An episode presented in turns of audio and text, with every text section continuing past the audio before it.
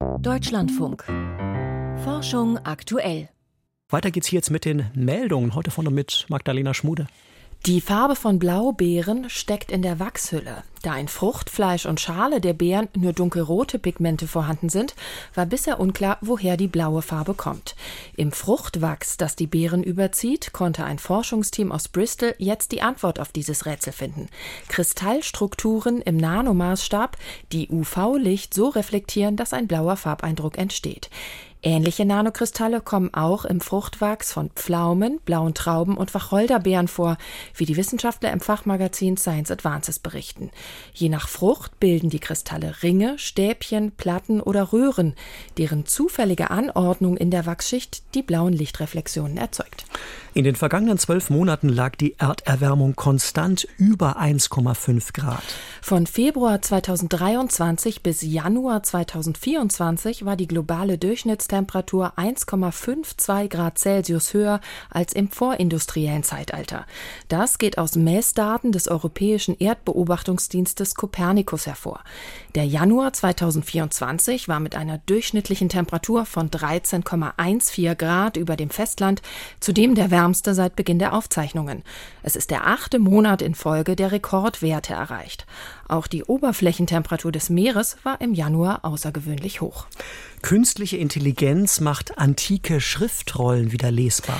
Einem Team aus drei jungen Informatikern ist es gelungen, mehr als 2000 griechische Schriftzeichen auf einer verkohlten Papyrusrolle wieder kenntlich zu machen.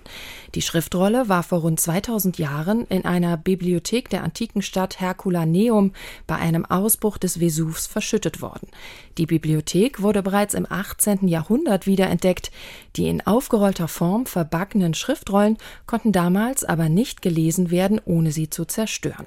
Das Team arbeitete im Rahmen eines Wettbewerbs an dem Projekt. Dabei wurden die Rollen zuerst mit einem Computertomographen durchleuchtet und gescannt.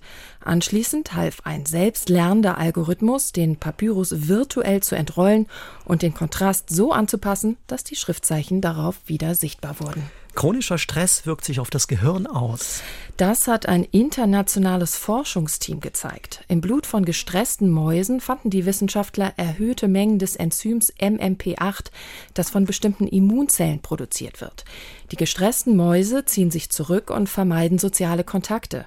Bei menschlichen Patienten mit Depressionen ist ebenfalls mehr MMP8 im Blut nachweisbar. Im Fachmagazin Nature beschreiben die Wissenschaftler einen Mechanismus, der dem zugrunde liegen könnte.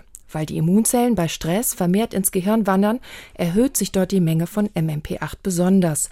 Das stört die Funktion der Nervenzellen und kann zu psychischen Problemen führen, schlussfolgern die Wissenschaftler. Schon die Römer nutzten schwarzes Bilsenkraut als Heilmittel. Zu diesem Schluss kommt ein Archäologieteam an der Freien Universität Berlin. Sie hatten Bilsenkrautsamen untersucht, die in einem rund 2000 Jahre alten ausgehöhlten Tierknochen gefunden worden waren und stellen ihre Ergebnisse im Fachmagazin Antiquity vor.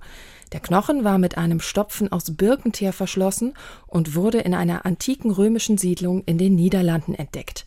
Der Inhalt dieses Pillendöschens wurde vermutlich als Schmerzmittel verwendet, schreiben die Forschenden. Vielen Dank für die Meldung. Magdalena Schmude war das.